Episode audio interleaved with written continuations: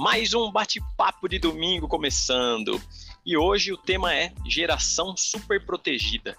Você com certeza já deve ter se deparado com um jovem, aquele super sensível, que atribui muitas falhas a fatores externos, ou você que é um pai, você sabe o quão crítico pode ser você super protegê-lo?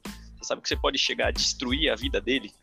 Então fica aí com a gente que vamos ter bastante reflexões interessantes nesse tema. Hoje estamos eu, Danilo Bassi, Eduardo Lopes e Alisson Bryan. Vamos refletir sobre esse tema aí. Bora lá. Tamo junto.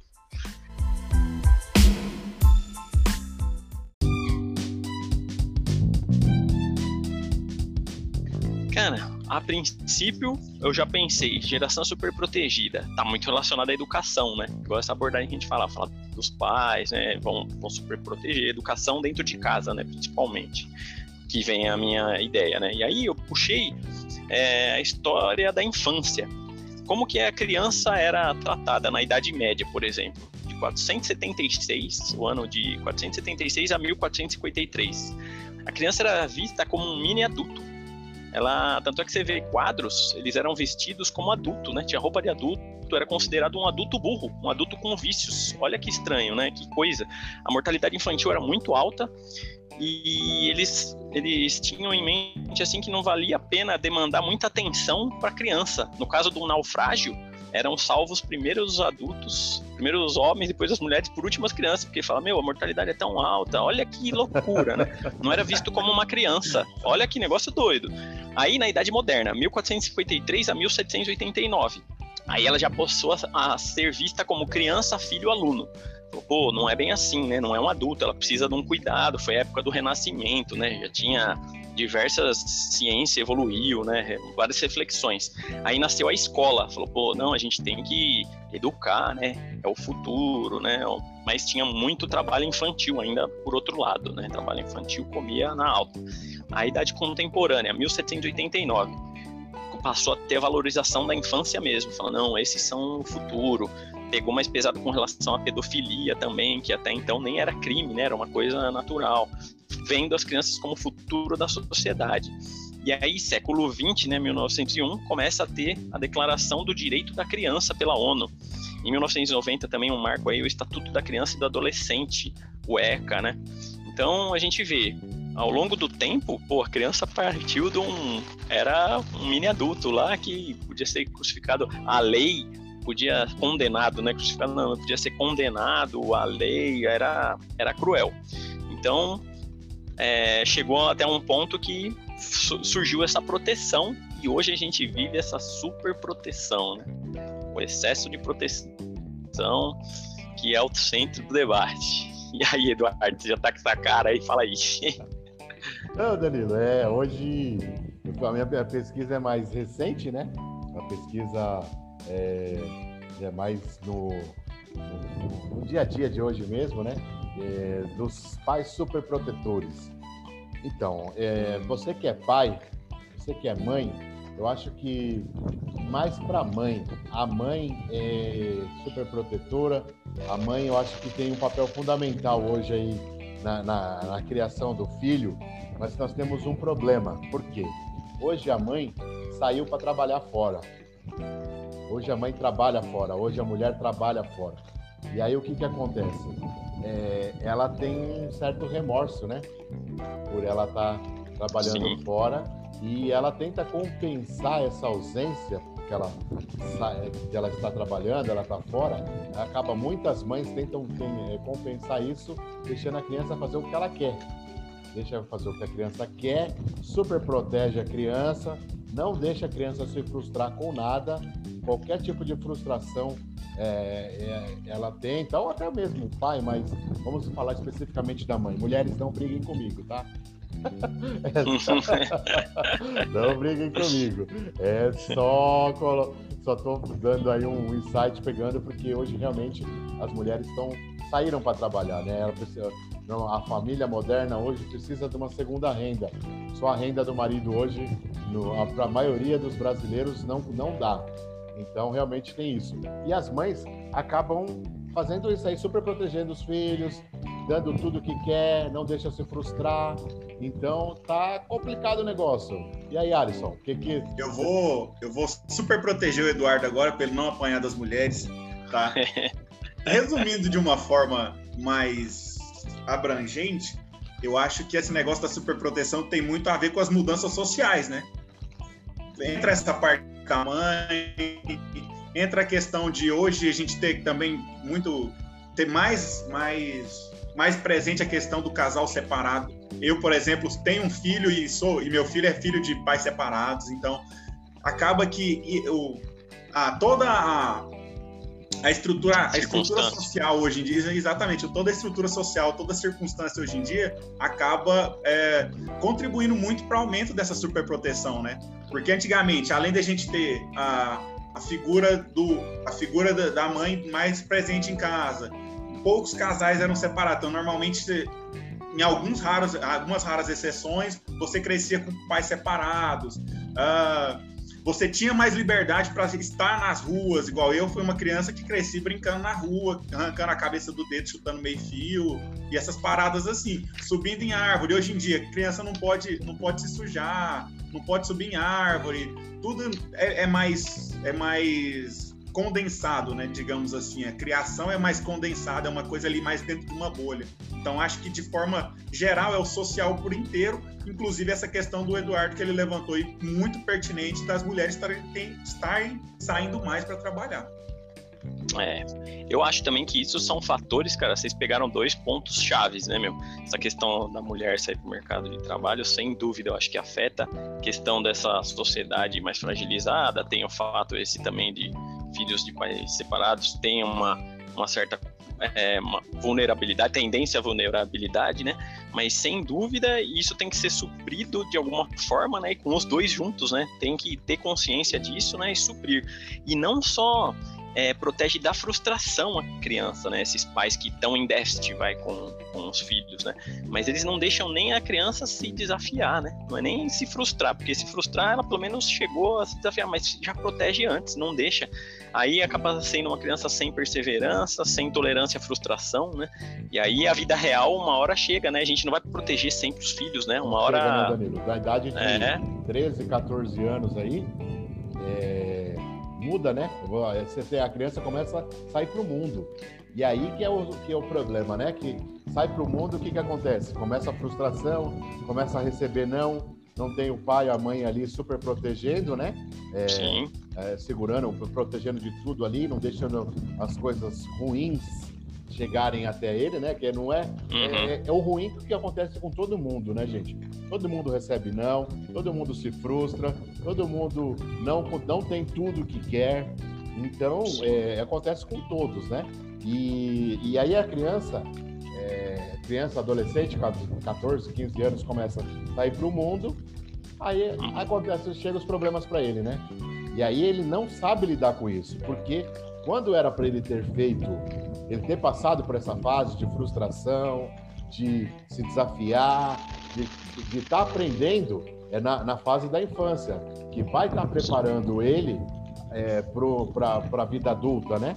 Então, é, chegar lá não sabe. Aí a gente tem muito índice de suicídio na adolescência, porque é o primeiro não que recebe, a namorada que terminou, ah, eu quero acabou o mundo, eu quero me matar é, o, o, emprego, perdeu o emprego, primeiro emprego, perdeu, é, quer se matar. Então, por quê? Porque Eles têm não, a tendência não... de super, super valorizar, né, Eduardo, esses problemas, né? Eles potencializam, né? Faz a tempestade em copo d'água. Isso, é, é. Isso mesmo. Falei, Alisson.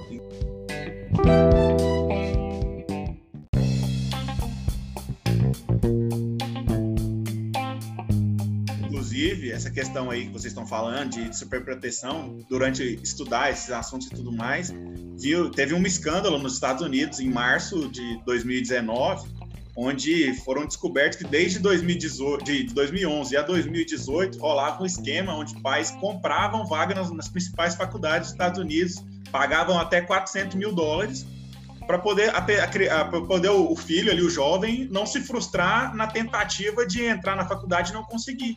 Então, por exemplo, ele não pra, pro, na cabeça do jovem, ele estava entrando num curso preparatório, ele estava numa preparação com esse exemplo, é, uma espécie de um mentor ali que ia preparar ele para a faculdade, mas na verdade o pai estava pagando aquela pessoa para ir na faculdade e negociar uma vaga para o cara entrar na, na universidade. Então, tipo assim, é um exemplo extremo, mas que, por exemplo, quando essa pessoa fizer a faculdade, que dentro da faculdade tiver algum, alguma, quebrar a cara com alguma coisa, ou for para o mercado de trabalho e tiver alguma dificuldade, com certeza é uma pessoa que tem mais risco de desenvolver depressão, ansiedade, a questão do suicídio e tudo mais. Porque, cara, é, não tem nada que ensine mais do que a dificuldade, do que tomar um murro na cara da vida, né?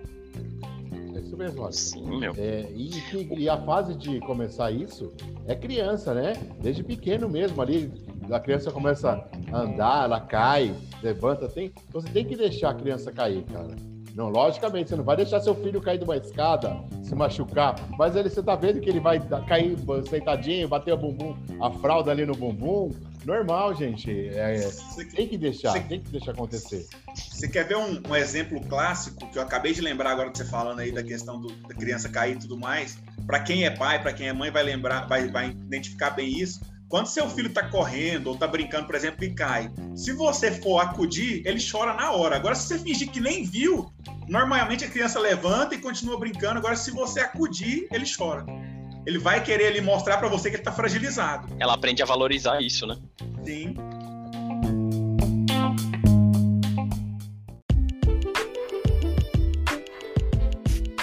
Eu fiz uma pesquisinha e eu vi alguns nomes aí de, de pais, de é, estilo de pais é, é, que, que são super protetores. Tem os pais helicópteros, que esse o pai, o pai chamado pai helicóptero é o pai que fica em cima do adolescente. Então, tudo que o adolescente faz, o pai quer ver, quer saber, quer acompanhar. Então, ele fica olhando por cima dos ombros, o pai helicóptero, chamado pai helicóptero. É, também tem um caso, gente, de filho favorito. O filho favorito, então, que também é uma forma de super proteger. Então, às vezes, existem alguns desequilíbrios nas famílias que os pais sempre gostam de um, de um filho, assim, protegem mais ou fala alguma coisa. Fala aí, Alisson. Normalmente quem leva essa culpa aí é o filho caçula, hein? É.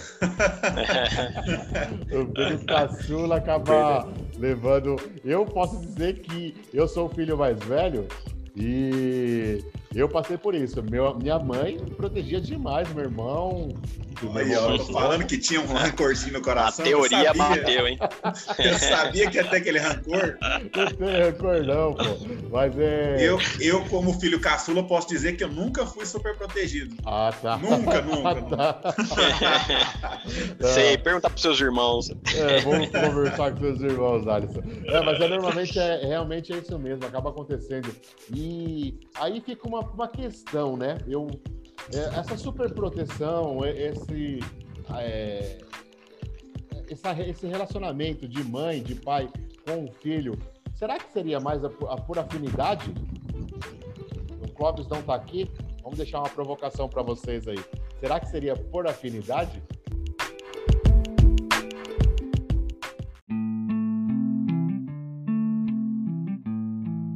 Eu acho que é aquela história, né? Eu estudando também para hoje e vendo como educar filhos, né? Assim como a sociedade, eu falo, sou contra o coletivismo, para filho acho que é a mesma coisa, né? Tem pais que falam, pô, tem que cuidar dos filhos do, da mesma forma. Mas eu acredito hoje que não, a gente tem que ser sensível às características do filho e tratar um filho de cada jeito mesmo, né? Agora, o problema, a causa raiz do problema que eu acho é a comparação, né? Isso eu acho que é o problema, né? A raiz é a comparação, meu. Você não vai ter um relacionamento com seu pai igual seu irmão tem, nem com a sua mãe igual seu irmão tem. Aí é difícil a gente ter essa maturidade de não fazer essa comparação, né?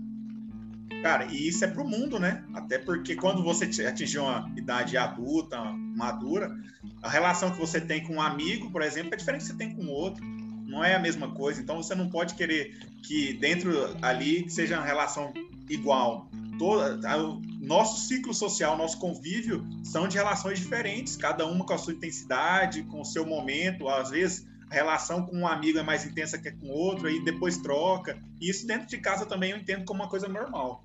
Às vezes você vai ter mais uma fase da sua vida que você vai tá ter mais afinidade com seu pai, que vai trocar mais ideia com o pai, outras vezes com a mãe.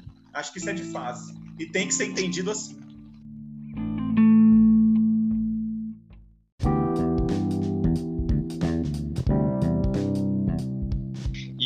Falando um pouco do desafio, né? A superproteção não gera desafio, não gera desconforto. E eu acho que a vida com sentido, ela tem desconforto, ela tem desafio, porque só assim tem conquista e tem evolução, né? E aí você a poupa disso, você cria um, uma casca e, e, acaba gerando a frustração, né? Eu trazendo um pouco para a parte é, mais macro, vamos dizer, outro fator que eu acho de das, dessa geração super protegida são tempos fáceis. Vem até aquela teoria lá dos tempos fáceis, criam homens fracos, né? Homens fracos criam tempos difíceis, tempos difíceis criam é, homens fortes e homens fortes criam os tempos bons, os tempos fáceis, né?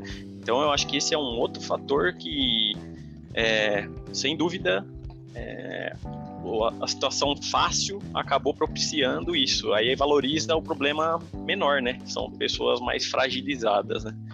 E trazendo um pouco o lado filosófico também que eu peguei, Jean-Jacques Rousseau, ele tem uma teoria, né, de o homem nasce bom e é o meio que o corrompe.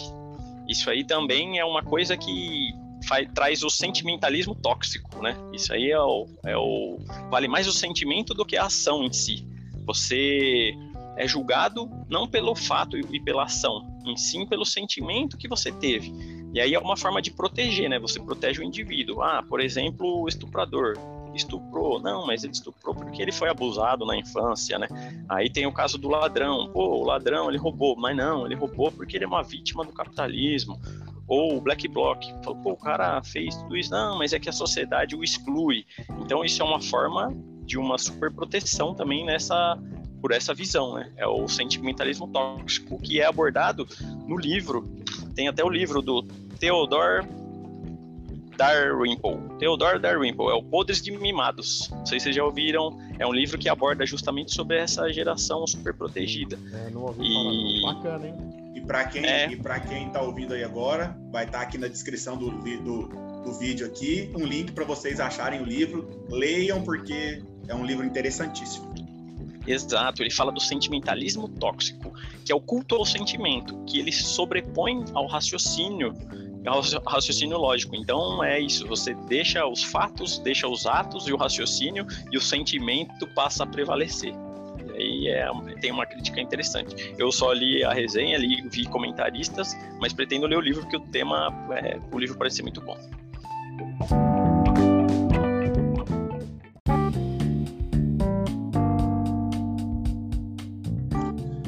Cara, é, como o Clóvis não está aqui hoje, eu vou fazer provocações também. Como a gente está só em. Todo mundo que está aqui hoje participando tem filho, nossos ouvintes, a maioria tem filhos também. Eu queria fazer uma provocação para vocês, se vocês conseguem identificar momentos que vocês foram super protetores com os filhos de vocês. E eu já vou, eu já vou, já vou falar o meu.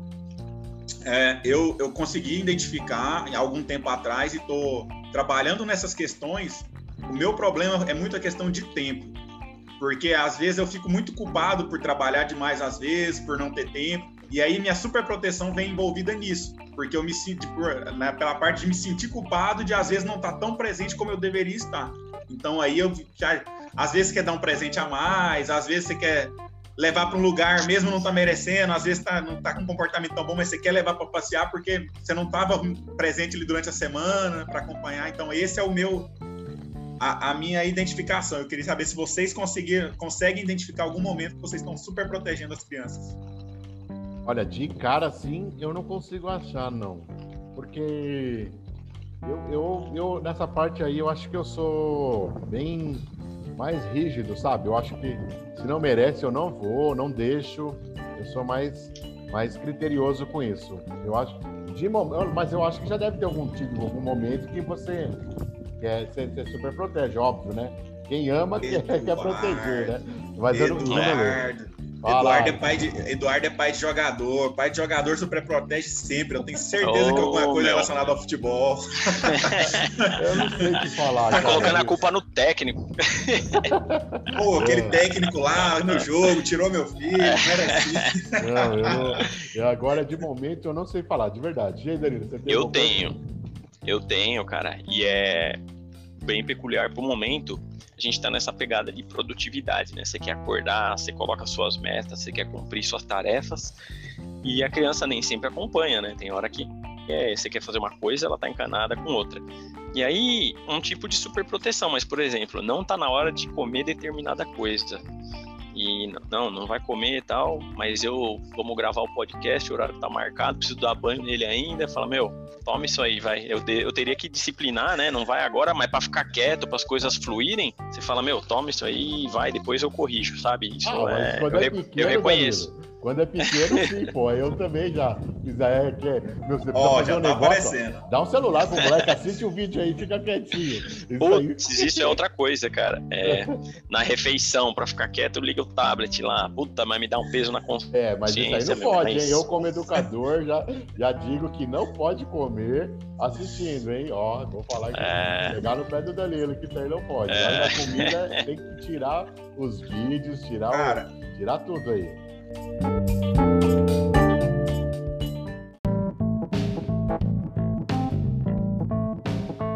Queria aproveitar esse gancho aí que você deu aí do tablet, do celular, essas coisas, e, e chamar a atenção para uma coisa que acontece muito. Eu vou pegar um caso em específico para exemplificar o resto, o restante, mas com certeza já ouviram falar de outros casos. Que durante a pesquisa eu vi um caso no Paraná que um professor tomou o celular de uma criança dentro da sala de aula porque estava atrapalhando a aula e tudo mais. E em vez de o pai dar bronca na criança, ir na escola para resolver, ver o que, tinha acontecido, ele foi direto na justiça e processou o professor porque o professor estava expondo o filho dele, estava. Uh, ah, não, não, lembro muito bem o termo que ele usou para processar, mas como se estivesse é, humilhando o filho dele por tomar o celular e tudo mais. E isso tem que ser uma coisa tão, tão corriqueira, né? A gente tá tratando isso como certa normalidade ultimamente, e é tão estranho que tenha chegado a esse ponto, né? De a gente proteger os filhos e, e, e crucificar os educadores que estão ali tentando desempenhar o papel deles. E às vezes a gente joga para a escola a responsabilidade de educar as crianças e qualquer coisa que saia com, não, que não que a gente não concorde, a gente joga a culpa na escola e quer proteger o filho e bater em cima dos educadores. Ah, isso eu que trabalho com escola, eu vejo direto você vê claramente que qualquer problema que a criança tenha, tudo é escola. O pai nunca repara. Às vezes você vê que é uma família desestruturada e você percebe, né? E a criança traz isso pra gente. Por mais que os pais não percebam, a criança, cara, ela, trans, ó, ela, ela fala através das atitudes dela, do comportamento, e muitas vezes crianças de dois anos, gente, inacreditável, mas ela fala do que acontece na casa dela. E aí você percebe a desestrutura da casa e quando o pai vem conversar, que a criança tá tendo algum tipo de distúrbio, algum tipo de problema, é, mas em casa ela não é assim, né? Só tá acontecendo isso na escola. E, mas você vê nitidamente. Você já sabe que não é, né? É, é, é de estrutura familiar, cara. Alguma coisa, algum é. problema em casa. E aí acabam jogando tudo na escola, como o Alisson falou. Isso aí eu sinto na pele, Alisson. É... Minha mãe é professora, Eduardo, e ela fala essa mesma coisa, que as crianças falam, né? Elas são transparentes, né? E elas hum. falam muitas vezes coisas que os pais nem suspeitam que vai falar, né? E chega na reunião, fala coisa oposta, mas você sabe que não é, né? É verdade. Porque você, além do que a criança falou, você vê os fatos, né? Então é. você fala, pô, não tá batendo essa história do pai, né? É, não. Mas sabe uma coisa que, que eu vejo isso relacionado ao que o Alisson comentou? Eu acho que o julgamento disso fica mais difícil, por quê? Pelos aproveitadores. É, a gente sabe, tem os Gerson, né? Tem a intenção boa, igual você fala assim, não, o professor, se ele tirou é porque a criança estava fazendo errado e tudo mais. Mas sempre tem, a, infelizmente, existe a má intenção. Eu mesmo, eu ficaria, pô, se é com meu filho, será que ele estava mesmo? Será que é alguma marcação? E por quê? Eu vou voltar até no início lá, que eu comentei do, da história da infância, né? Foi descoberta a infância tal. E a gente, pelo relato lá, a gente viu que começou, a criança era tratada como nada, né? Era super cruel com ela. Aí foi evoluindo e a gente entende em 1990 lá a Declaração do Direito da, da Criança. Porém, tem os aproveitadores que veem isso, veem nisso uma oportunidade e deturpam as coisas, né? Tanto é que a gente tem jovem hoje que é líder de facção criminosa, né? Tem o ECA hoje defende muito bandido, né? Então, é isso que eu falo, nasceu com um propósito bom, né? O negócio nasceu com um propósito bom, com um propósito de, de proteger as crianças que na Idade Média eram condenadas, lá era o adulto burro.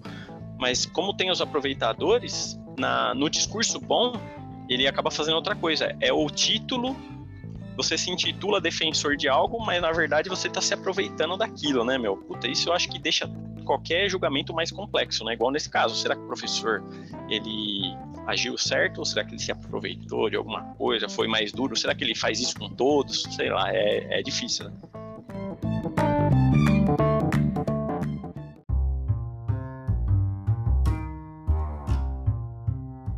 Deixa eu falar mais uma coisa para vocês. Tem mais uma síndrome aí, que de repente pode até ser um, um futuro podcast. Nós fizemos no Impostor. É, é, a gente pode até falar da síndrome de Wendy. O que, que é a síndrome de Wendy? É, é, a mãe super protetora, que não deixa o filho acontecer nada com o filho, tudo que a gente vem falando aí. Então, é, tem esse nome aí, Síndrome de Wendy. Por que Wendy? Porque é baseado no seriado do Peter Pan. Peter Pan tem, é, um, é um adulto que não quer crescer, né? Que quer ficar fazendo as trapaças deles, as brincadeiras lá. E, e a Wendy tá sempre ali em volta para não deixar nada chegar até ele, sempre protegendo ele. Então essa é a mãe super protetora, que é a síndrome de Wendy. Putz, é. De repente, mais um. Estamos cheios das síndromes. É. E a gente. Você encontra bate... síndrome para tudo. É. Esse bate-papo aqui tá fazendo a gente conhecer muita coisa, né, gente? Estamos estudando e conhecendo muita coisa, Isso, né? Isso é mesmo. O leque vai se abrindo, né? Vai. Sim. E uma coisa vai puxando outra. Eu... Né?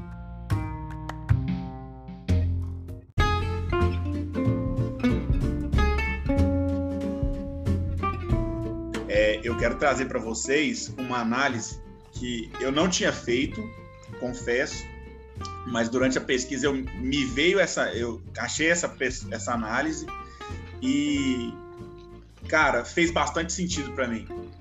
É, vem muito naquela naquela naquela linha do Danilo que ele falou lá do provérbio oriental lá de, de tempos fáceis e tal que geram pessoas é, fracas que é o seguinte, é, acho que tudo começou a meio que desandar um pouco, se é que assim posso dizer, é porque antigamente as famílias eram muito rígidas, né? Tinha aquela figura assim que você não conseguia nem conversar com seu pai, você não conseguia trocar algumas ideias, você não tinha essa liberdade para conversar algumas coisas.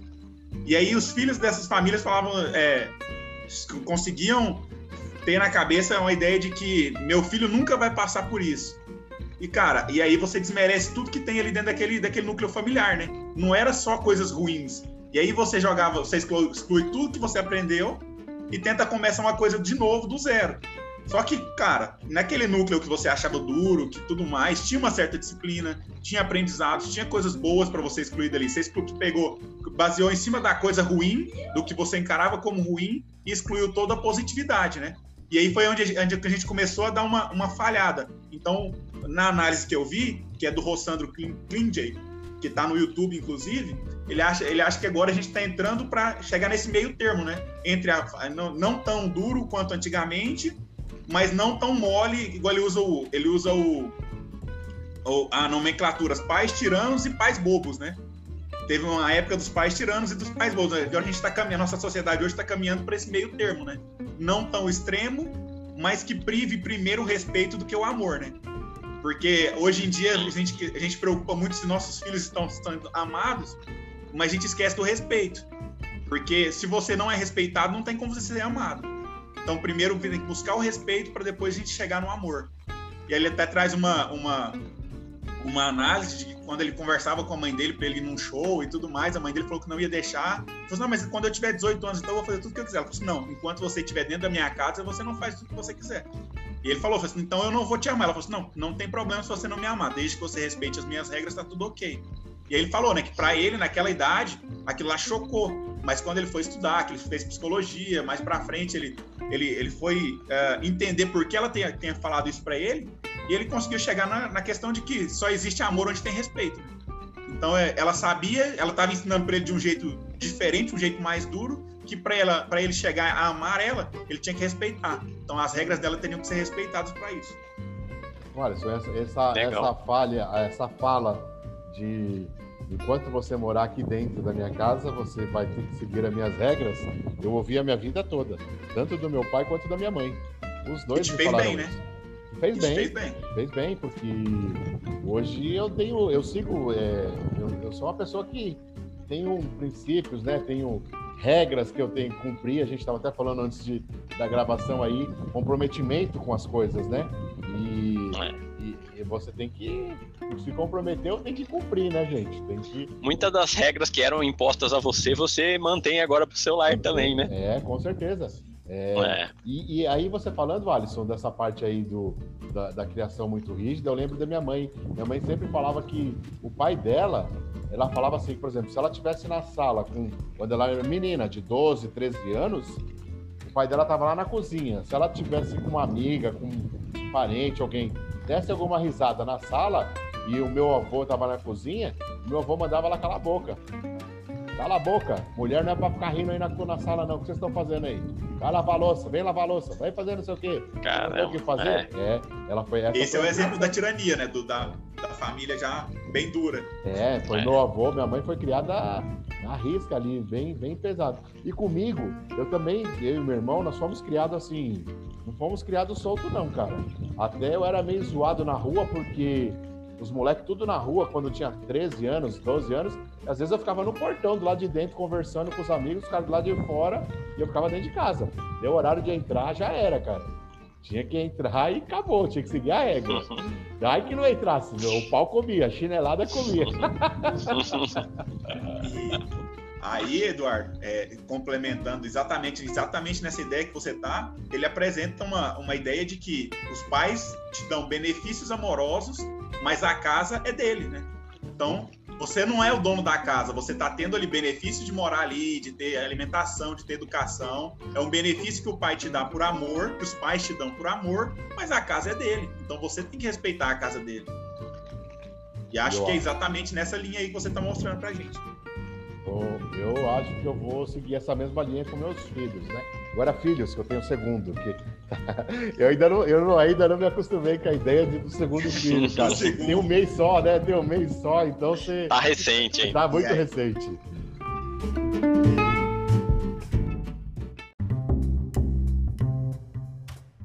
Estava até comentando antes do, de entrar no, no programa da gravação que hoje a gente vê muito criança mandando na casa, né? A gente vê criança de 3, 4 anos hoje em dia que dá ordem na casa. O que a criança fala é lei. Ah, não, mas ele vai chorar, ele vai gritar. Cara, a ordem é sua, você é o adulto. Você que direciona as coisas. Não interessa se ela vai chorar, se ela vai, criar, vai dar birra. Vai... É, igual, o meu filho, eu, eu tive uma, um problema bem grande com ele com birra até 3 anos de idade. Hoje ele tem 6 anos. Depois desse episódio que eu fiz com ele, comigo ele nunca mais deu birra. O que, que aconteceu? Ele tinha muita mania de dar birra.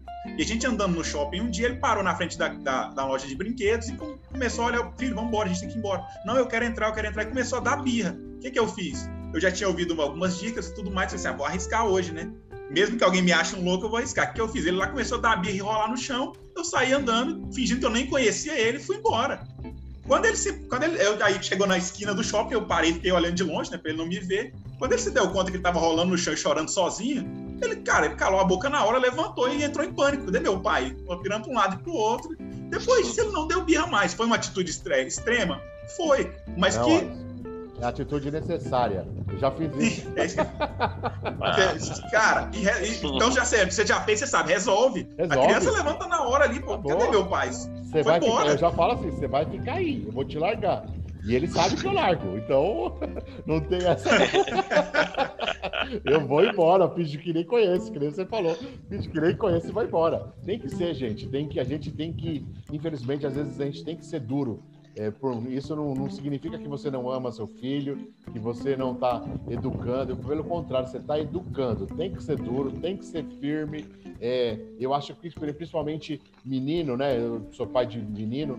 É, menino é uma coisa assim. Às vezes a mãe passa muito a mão na cabeça, né? Porque dizem que menino é muito mais ligado à mãe, né? É, tanto que eu até torci muito pro meu segundo filho ser uma menina, mas vem outro menino. então, dizem que menina é mais ligada ao pai e menino a, mais a mãe. E, e, eu falo sempre isso, que assim, ó, a mãe não pode passar a mão na cabeça. Por que, que a mãe não pode passar a mão na cabeça? Porque quando esse menino tiver 15 anos, se a mãe passar a mão na cabeça, aceitar tudo, falar amém, né? Amém para tudo, esse moleque com 15 anos, ele vai querer bater na mãe, cara. Infelizmente, é. é isso que acontece. Infelizmente é isso. E eu falo isso sempre. Não pode passar a mão na cabeça. Tem que ser duro, tem que ser firme, porque, cara, com 15 anos o moleque bate na mãe, porque fica sem respeito. E a vida real não vai perdoar, 20. né? Não perdoa, Danilo. Não perdoa, cara. Não, é. não perdoa. A vida não, não tem dó. Então é, é, é complexo, né, gente?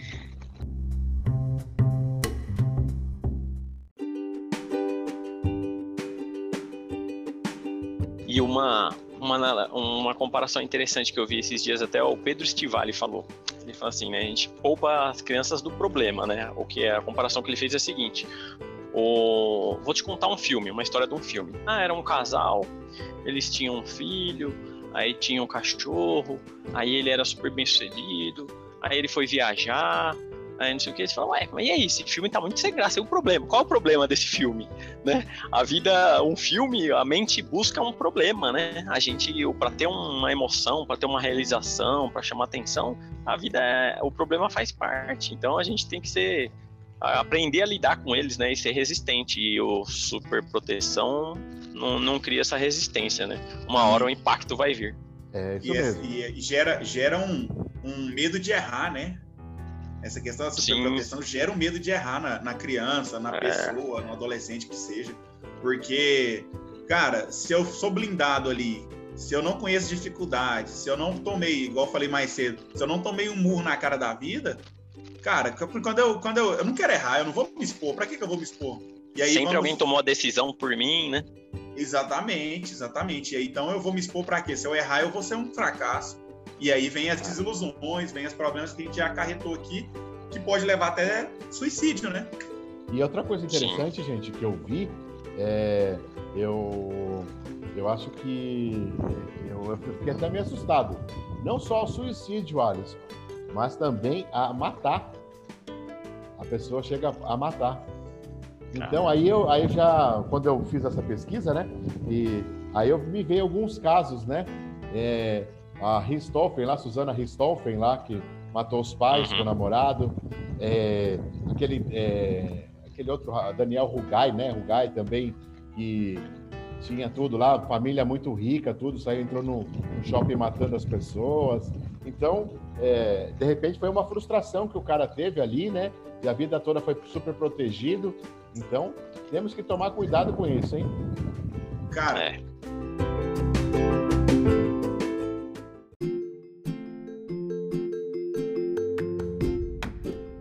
E você acabou de me dar um insight aqui. Isso de verdade veio agora na minha cabeça e quero deixar para vocês, que eu acho que a gente não vai conseguir responder isso hoje, e deixar para os nossos ouvintes talvez para irem lá no nosso Instagram, comentar lá no, no Twitter também, manda um direct no Instagram falando sobre isso. Vocês acham, será que o ciúme possessivo tem origem na superproteção? É uma será que pode gerar isso? Hein?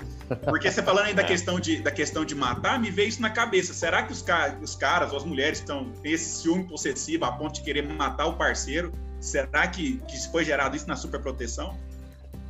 aquela ideia de que é meu e ninguém pega e eu não posso aceitar que você me deixe, alguma coisa desse tipo? É, Alisson, boa pergunta. Boa, rende um episódio mesmo, hein? É. Rende, pô, com certeza.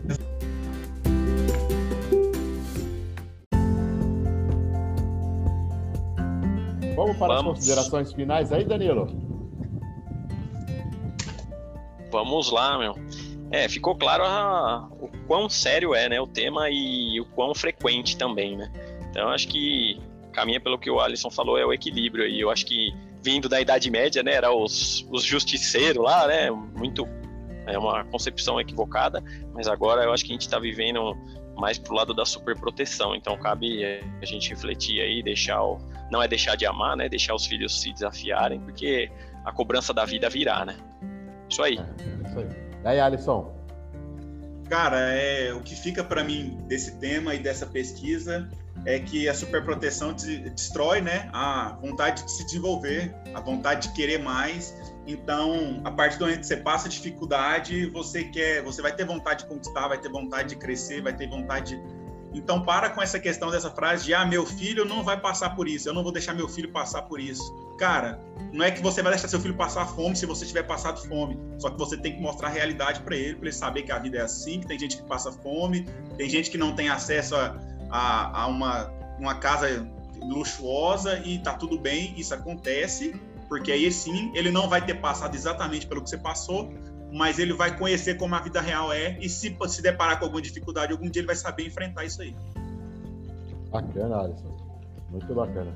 E eu vou ser um pouco mais dramático. eu vou falar. É, você falou que se o filho você você fizer isso com seu filho, você vai estar tá prejudicando. Eu diria assim que ele está é, acabando com a vida do filho dele, cara que super proteger você vai acabar, porque você protege a criança hoje, essa criança vai ser um adulto frustrado, um adulto é, sem, sem. Às vezes eu acho que interfere até no caráter, cara. Até no caráter do, da, do adulto vai ser interferido, porque ele vai fugir das coisas, ele vai ser um fraco.